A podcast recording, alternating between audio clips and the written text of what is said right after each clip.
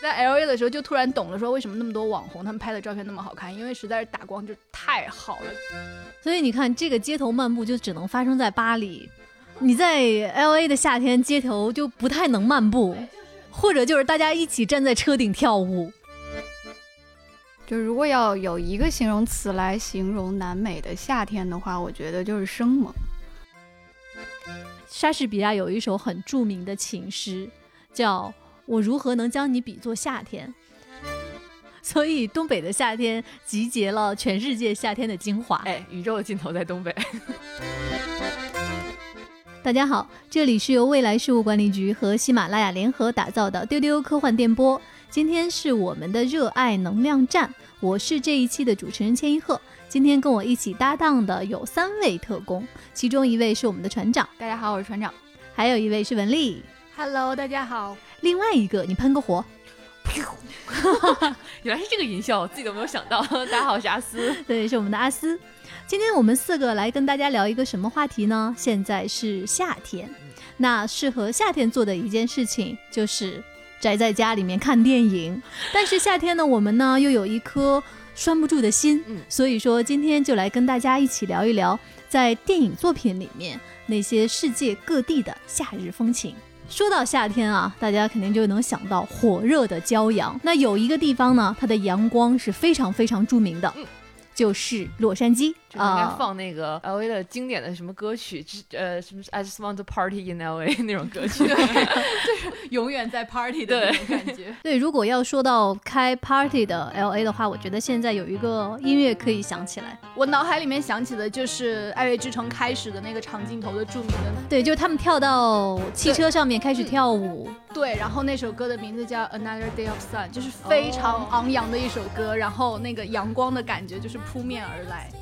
就是特别属于洛杉矶的那个金色的阳光，无遮无掩的。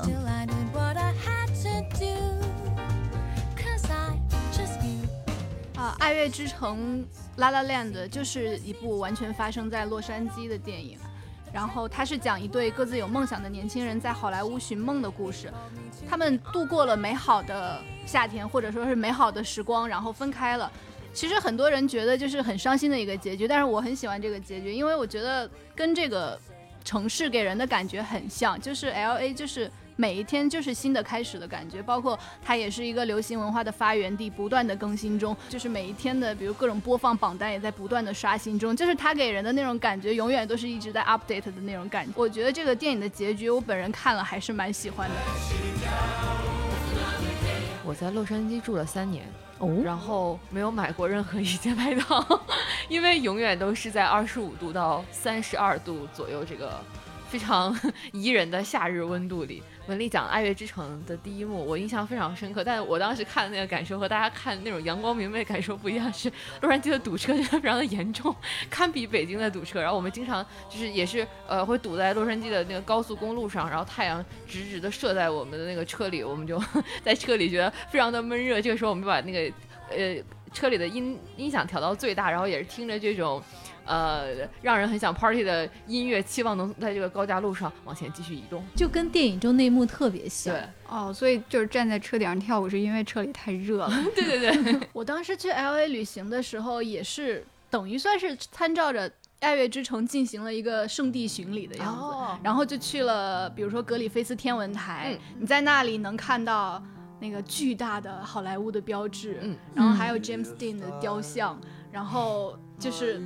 就感觉哇，天空好开阔，然后你就感觉这好像就是你在好多电影中都能看见的那个场景，然后在那里站着就有一种特别想发很多 in story 的感觉，就是你在 L A 的时候就突然懂了，说为什么那么多网红他们拍的照片那么好看，因为实在是打光就太好了，就是感觉对对对，感觉每一个阳光就把你的身上的每个角落都照得非常的亮，然后。永远都是你需要戴着墨镜的感觉，它日照是非常强的，然后所以它有那么多的网红的地方，就是你远远随便拍一下都很好，包括你你在街上所见的那些都是时尚的年轻人们，然后感觉无所事事的一直玩着手机，然后然后滑板啊什么的，就感觉啊，整条街道全部都是网红的感觉，就是属于夏天的那种灿烂，嗯，那种无拘无束，对。我觉得像好莱坞之所以包括洛杉矶会成为一个美国的娱乐文化之都，跟它自己本身气候有非常大的关系，就是因为这个地方它没有很多的雨雪，所以作为拍摄影视来说，就是一个非常合适的空间。我们不需要去让开哪个季节，这个时候太冷我们不能拍摄，所以这个地方再加上你天气好，大家心情就会好，心情一好你就更想做一些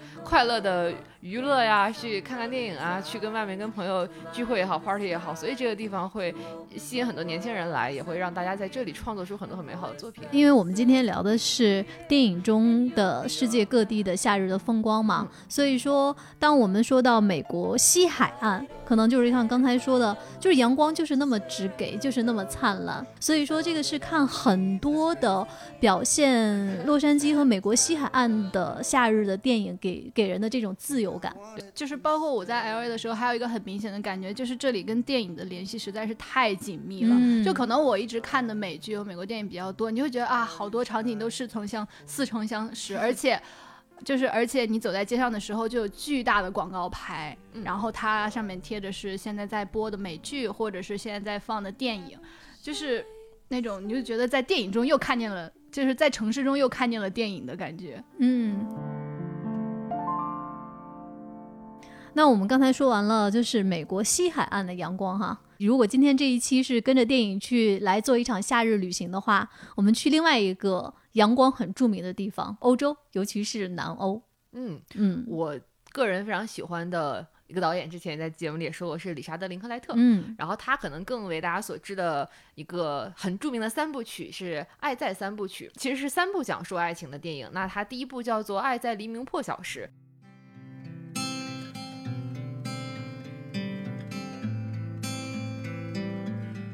讲的是一个美国青年坐火车在欧洲旅行，然后在车上遇到了一个法国姑娘，然后两个人就一见倾心，他就跟这个法国姑娘说：“我要在维也纳下车，你跟我下车吧。嗯那个咱俩反正这个，因为欧洲的那种旅行车票是随上随走都可以的嘛。他说你跟我下车，咱们两个如果觉得呃好的话就聊聊天嘛。然后呃你要觉得没啥意思了，你就再坐上车，你就再继续你的旅行。然后从此第一部电影讲的就是他们在维也纳下车，然后经历了维也纳的一个下午到第二天的黎明嗯这样的一段故事。然后其实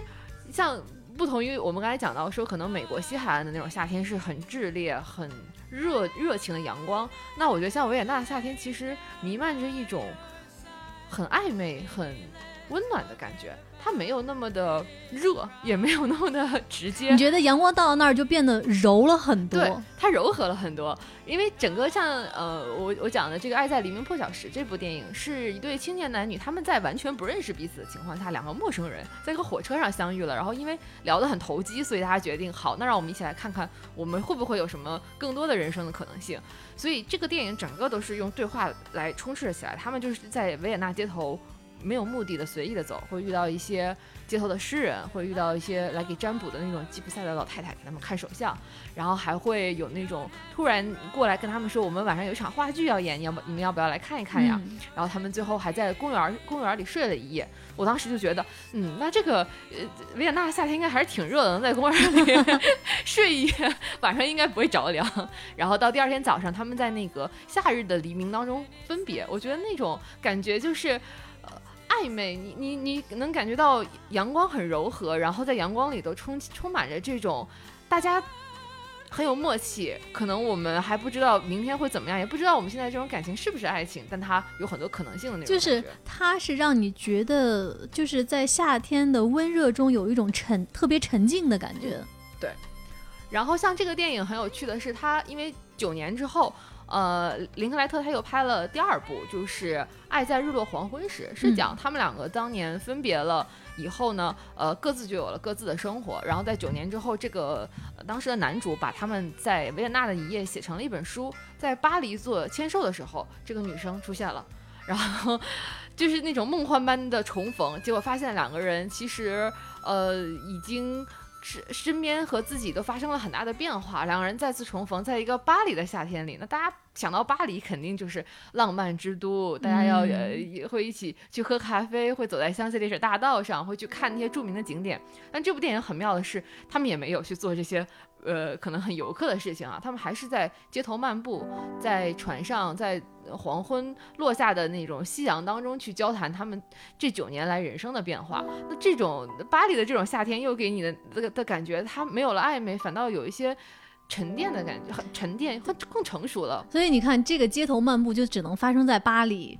你在 L A 的夏天，街头就不太能漫步。对，就是 L A 的，就是感觉你自己可以沉默的一直走，因为很累，就就没有那种两个人交流的那种感觉。或者就是大家一起站在车顶跳舞。哎，对。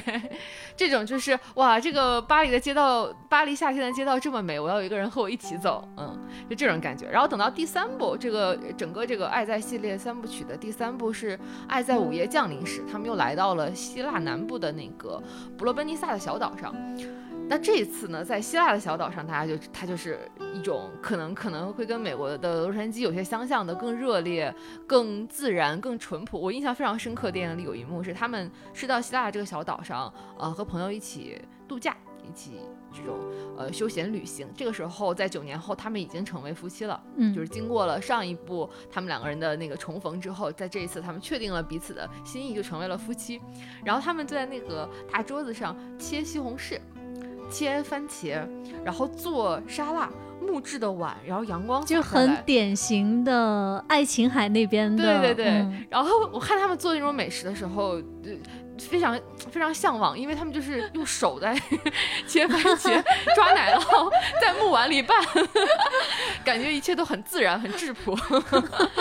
然后因为这一部，他们两个的感情也。从之前的暧昧的陌生人到恋人，到现在成为了夫妻，这一部就有更多的那种生活的平时，然后你你也会觉得这种希腊南部夏日的风光也是一种自然的，带着生活本来应该有的那种热烈的气息的感觉。嗯，就是好像到了欧洲之后，尤其像刚才阿斯讲的，就是夏天就是可以慢下来了。嗯，就是很多电影中表现的欧洲的夏天也是这样。嗯，船长跟文丽关于欧洲的夏天有什么可以分享的吗？就是我觉得刚才阿斯讲，就是他们这三个城市、这三个地方的夏天的感觉是随着他们两个人的关系在变化的，就是有一个内在的契合的。那文丽呢？啊，就是草编凉鞋的感觉哦，对吧？很形象哎，草边凉鞋走在那个石板路上的感觉。然后他凹凸不平的，然后骑自行车会晃晃悠悠的那种感觉。对你说到骑自行车的这个画面，我就想到了一部呃大家非常喜欢的导演雷德利·斯科特的一个作品《美好的一年》。它其实讲的是法国南部普罗旺斯的夏天，然后里面就有一个特别我我我看了之后一个印象非常深的画面，就是女主角玛丽安·戈迪亚，她就骑着自行车。然后在法国乡间的那个夏日的阳光下，那种那种慵懒感，就是让我印象特别特别深。而且就是这个电影中，它表现的就是普罗旺斯的夏天，我觉得跟大家比如说看到的像憨豆先生的假期里面。戛纳的那种夏天还不一样，就是它有更多的法南法相间的那种风情，然后有更多的属于夏天的我刚才说的那种慵懒跟自在。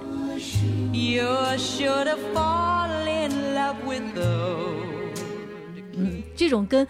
洛杉矶那种蓬勃的自由感好像还不太一样。对，也有一点偏往那种像田间生活的那种感觉。对 对对。然后说到刚才我们说，就是欧洲南部的夏天，其实有很多意大利的电影也会有关于夏天的表现。对我前两天总算把我片单上的一部非常想看的片子看掉了，就是就是《天才瑞普利》。哦，这个电影超好看。对，就除了人以外，哇，他们的 不，首先人，首先人好看，首先是人。对，这个电影是安东尼·明格拉导演的。这里面刚才文丽说好看的人是是年轻时候的裘德洛，还有凯特·布兰切特，是还有一位是我个人觉得都快都要盖过裘德洛风光的杰克·达文波特，就是演 Peter 的那一位。嗯，他的出场戏份很少，但是他一登场我就想，天哪，居然有比裘德洛还要抓人眼球的存在。你们都不觉得马特·达蒙好看吗？哦，可能因为这个片子，我觉得他真的被比下去了。但是可能因为马特·达蒙在这里面这个角色真的是，因为我们在之在之前前辈也讲过，他里他演一个就是内心其实特别扭曲，然后又特别善于伪装的一个人，我对他的。啊，心理阴影实在是太大了。对，其他人就像那种阳光那么美好，就只有他，就感觉在阴暗的角落里面的感觉。而且文丽说的就是天才先生雷普利这里面的阳光的美好，我觉得是属于意大利的特别古典的那种美。嗯，怎么说就是这个故事，它是发生在威尼斯。我现在能想到的，它的那个颜色啊，我不知道大家有没有见过，就是像欧洲的很多建筑，就是夕阳投在那个大理石上面，它呈现出来的那种金色，跟别的金色是不一样的。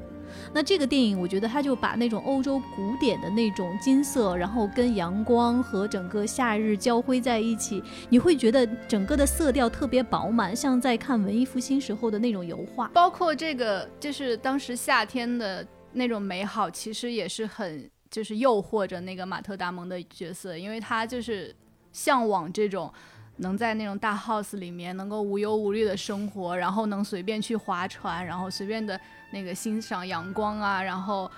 到各处去游玩的那种感觉，我觉得他可能就是肯定是想永远的留住这种夏天，所以能迫使他做出非常多那种 扭曲的事情。对我是觉得这个片子里面，包括其实很多意大利的电影里面，就是关于夏天的那种美好，就是很隆重。嗯。我觉得这个是你在很多电影中能看到的，属于意大利夏天的那种风情。它可能跟我们刚才说的，比如说巴黎街头的漫步啊，或者是普罗旺斯的乡间还不一样。我觉得就是那种很古典的隆重感，是的，是的。而且还有一个特点呢，就是在意大利，到了夏天，它的白天是非常长的，可能晚上八九点钟天还是亮的，是它的傍晚时分。你会发现，就是整个在书中或者电影中描述的那种隽永的夏日美好，会拖得特别特别长。然后你在这个时候，你在晚上九点来钟的时候，还还看到夕阳刚刚落下来，就是属于夏天你想留住的那种美好的情绪，都能在这里展现出来。然后刚才我们说的时候，船长频频点头。船长，其实我知道他今天想推荐的跟夏天相关的作品是比较冷门的一个。很久以前看了一个。特别喜欢的动漫，然后让我对南美的夏日风情有了一种不切实际的向往。它就是道子与哈金。嗯，对，这个名字有点奇怪。道子和哈金呢，就是一一个女人和一个女孩的名字。那么这个两个人名。对，然后讲的就是这两个人的一段公路的逃亡之旅啊。俩人骑着一摩托车就一路跑。那么道子是一个女逃犯啊，从监狱里跑出来了。然后哈金呢是一个小女孩儿。然后这两个人为什么会阴差阳错的凑在一起，然后这个进行逃亡呢？是因为他们都跟一个人有关系。这个道子他在寻找他的这个前男友，啊，然后呢，他这个前男友就是一个一个浪荡成性。哈金呢是他前男友的一个私生子，就是他们两个都在寻找这个男人，啊，道子想找到他的这个男友，问问他你怎么回事儿，你为什么跑了？你为什么不不跟我在一起？然后哈金呢就想找到抛弃他的这个爸爸。也去质问他，你为什么生了我，但是不养我？对，所以他们两个就一起骑着这个摩托车，沿着这个巴西的海岸线的公路，就到处一个城市的一个城市的去找这个男人。然后因为因为因为道子是从监狱里跑出来的，然后后面还有一个女警官在追他，在追他们，所以其实就是三这三个女人的这个故事。然后前面一路跑，后面就一路追，然后。道子的性格非常的泼辣，她是一个那样的大姐姐，就是就是穿着非常艳丽豹纹的，很很南美风情的一个奔放的姑娘。对，然后穿着很短很少的衣服，然后她的身体很漂亮，她就是尽情展示自己的身体，然后戴那种金光闪闪的大耳环，然后豹纹的紧身衣，然后呃每天都要换新的衣服，然后非常非常的艳丽，然后。就是他在逃亡的过程中呢，他就真的是呃，他想要什么东西，他没有钱，他只能去抢。然后这个那个哈金就是说你这样不做不对，然后俩人就一路就是打架，然后拌嘴，到最后他们找到了这个没用的男人，然后这个男的就就不愿意去负起这份责任，然后再度抛弃了他们。然后在他们以为自己会很失望的时候，发现结果并没有，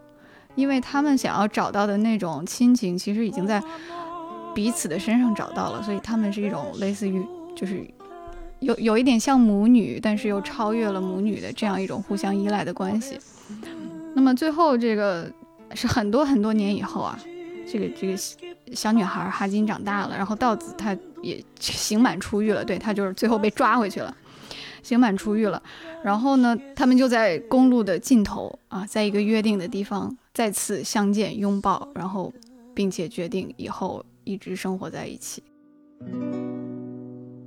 船长讲的这个确实是他有很多的地方很像《末路狂花》，嗯，对，然后我对他唯一的印象就是就是在这个南美绵长的海岸线，还有一望一望无垠的燥热的沙漠里，还有各种各样南美风情的城市里，然后在五颜六色的人群和这个就是桑巴的音乐里面，一个很很疯狂的女人带着一个 带着一个小女孩，然后他们在一路奔跑。然后我觉得这个片子就是一个一个南美夏日风情教科片儿，因为他们逃亡的时候每天都都去到一个新的城市，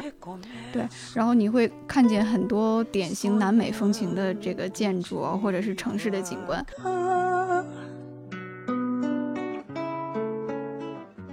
我对南美的夏天的印象是李安的《双子杀手》里面，你们记不记得有一段是那个主角威尔史密斯他骑摩托车逃亡的一段，然后他中间经过的是一排特别五颜六色的小的房子，嗯，然后旁边就一一一边是这个五颜六色的房子，一边是那种五颜六色的呃手推车啊和一些就是卖货的一些地方。他这一段是在哥伦比亚拍的，然后我有一个我我当时上学的时候有一个哥伦比亚的朋友，他就跟我说，这就是他们哥伦比。底下很多地方的那个建筑就都是这个样子，他们就是希望把房子 建成这样的颜色来彰显他们这种民族的性格。我们就是这样，呃，也很友好。然后我们希望有更多的人能够欣赏到我们这种呃很热烈的这种民族奔放的。对，而且它很多教堂，它它有很多海边的教堂，嗯，就是就是那个就是它山海相间嘛，然后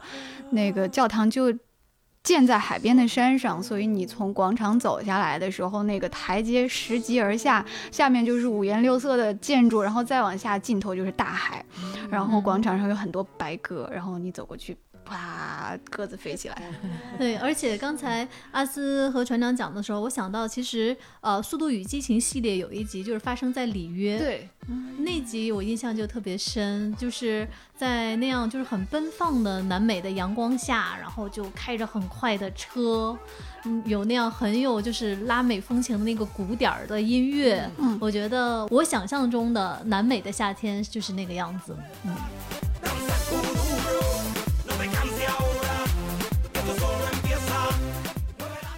对，其实我觉得南美的夏天给我一种感觉，就是有一点魔幻加一点小混乱的感觉。嗯，就是我前段时间看了迪士尼新做的那个预告，叫《魔法满屋》（Enchanto），对，它就是讲的就是哥伦比亚的故事，然后讲的是一家有魔法的那个家大家庭，有一个小女孩是没有魔法的。哇，那个预告简直就是。开满了五颜六色的花的感觉，然后各种小动物，什么水豚，然后鹦鹉，然后那种大嘴鸟，然后那个非常鲜艳的藤蔓沿着房屋在生长的感觉，然后感觉魔法在这片土地上，就是在那个阳光下就非常自然的感觉。就如果要有一个形容词来形容南美的夏天的话，我觉得就是生猛。哦，对。因为这个其实是是道子与哈金的监督啊，也是一个女性的监督，叫山本沙代。就她说我为什么只沉迷于南美的夏天，我们为什么要拍这样一部片子？因为她觉得这个那儿的人对生死并不会表现出所谓的伤感，甚至还哎有点开朗。我觉得生猛就是一个一个一个比较好的形容词吧。那我来问一问那个我们的英国文艺爱好者钱老师，有没有什么讲述英国夏天的电影？嗯，没有，就没有吗？因为我们在录这期节目之前啊，大家在讨论，就是说彼此可以有什么分享。嗯，我想了一想吧，比如说有个很著名的电影《看得见风景的房间》，哎，那是英国人去意大利。哎，然后呢，文丽说，那你可以给大家讲一下《德雷尔一家》，是一个很好的英剧。我说，嗯，那个是英国人去希腊。你想想，记忆中跟英国夏天相关的作品真的是很少很少，或者几乎没有吧？因为英国的地理和它的气候实在是太特殊了，夏天。极为短，或者是甚至你感受不到的那种短。对，刚刚我们说英国的夏天就是躺在十八度的海边，觉得热死了，已经不行了。然后我们有一个同事，他正好是从英国留学回来，我就问他有什么跟夏天相关的记忆可以分享。他说没有，好像没有过过夏天。因为我是在过去的时候很早的时候看电影啊，就是比如说呃英国电影，它好像七月份，哎，为什么还在晚上穿厚外套？就是你们不热吗？后来了解了之后，发现啊，原来这个国家的夏天就是真的比我们想象中的短暂和整个的气候恶劣的多。我可以举个例子，就是莎士比亚有一首很著名的情诗，叫我如何能将你比作夏天。你你你刚看这个名字的时候，你会觉得啊挺美的。你是不是在想夏天这么美，你去歌颂你的情人？但其实呢，大家可以去找一下这个诗，它大概讲的是：我不能把你比作夏天，因为五月的风太过狂乱，就把你摧残了；而夏日的美好又如何如何短暂。那其实说到这首诗，神秘博士粉是不是就要上线了？对的，这是某一集里面神秘博士带当时的同伴玛莎，然后去了莎士比亚的时代，然后莎士比亚就写了这首诗给玛莎，所以他是不是也在讲玛莎比夏天美好多了？是的，是的，他就是觉得玛莎太漂亮了，然后就。写了一首诗给她。呃，说到神秘博士，就是有一部电影叫做《情迷 L A》，这个跟神秘博士有什么关系？有是博士去了 L A 吗？有一部电影叫《情迷洛杉矶》，L A Without Map，就是这个电影的主角呢是非常年轻的大卫田纳特。稍等，这个是大卫田纳特演的，但是他的角色并不是神秘博士。对。对，是他是他在成为博士之前演的一部 一部电影，就是讲了一个英国人为了追求爱去了洛杉矶。我的天哪，这部电影就是没有什么看点啊，说实话。但是除了就是非常非常嫩的田大卫田纳特，你能看见他在 L A 的阳光下显得多么的苍白，就 是 L A 的打工太强了，就感觉这个人哇要白到消失了一样的感觉，就感觉啊英国人在 L A 的夏天。就是洛杉矶的夏日里面格格不入的那种感觉，所以你可以给大家再再讲一下名字叫什么？《情迷洛杉矶》是九八年的一部电影，就是就是一个很很平常的爱情片啦，一般都是大家都是为了大卫田纳特去看的。但是你去翻翻那些剧照，就真的发现，嗯，英国人出现在夏天里面，感觉很不合适的感觉。还是撑着个雨伞，缩着自己缩缩在大衣领子里面比较好。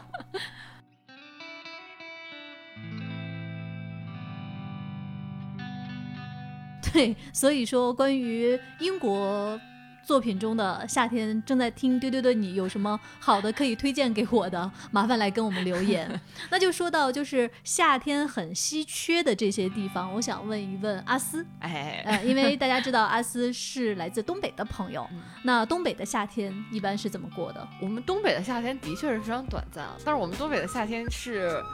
热烈、悠闲而短暂，就是我们东我们的夏天哦，东北的夏天综合了南美的夏天，综合了法国的夏天以及英国的夏天，是吗？大概只有一个月的时间呢，真的称得上是夏天，就是大概三十度左右，剩下我们都是二十多度，我觉得那就还挺凉快的了。嗯，在三十度的这个夏天里，我们过得非常浓烈，因为我们的夏天就是啤酒啊、烧烤啊，然后大家就坐在马路上。无所事事的扇着扇子跟朋友聊天啊，然后再嗑瓜子儿啊，就是这种呃，因为夏天对我们来说非常短暂，所以大家就特别的珍珍惜。然后尤其是夏天的晚上，你就觉得你不出去跟朋友聚会去聊天的话，就是浪费了这样一个美好的时间。每年一定要把握住这一个月，所以你们去看，像我来自吉林省长春啊，我们长春那个地方。烧烤文化非常盛行，一到可能七八月的时候，那就是每一条街道都是烧烤一条街，每一条街道都号称自己是烧烤一条街。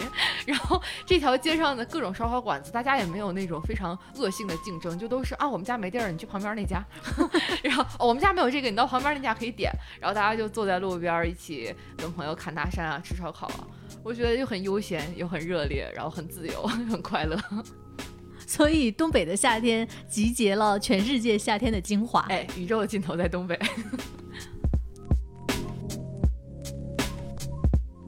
我们今天聊的是我们在电影作品中看到的那些各国的夏天啊。我在小的时候听过一首歌，那首歌叫《夏日的最后一朵玫瑰》，然后那个时候不太明白，就是为什么对于呃夏天的。离去会表现的那么悲伤，等到长大之后，你了解之后，会发现大家其实是在挽留着一种那种夏天格外长的白昼所带给你的那种美好。那其实今天呢，我们的分享就先到这里。那在节目的最后呢，给大家留一个互动话题，这个话题是你在哪部作品里面看到的那个夏天，给你留下了深刻的印象。欢迎大家来加我们的接待员的微信 faa 杠六四七进丢丢粉丝群一起参与接种讨论。同时呢也欢迎大家订阅我们的丢丢科幻电波在喜马拉雅订阅丢丢你可以在我们节目页面下方的评论区来给我们的留言。今天的节目就到这里我们下期再见拜拜。拜拜。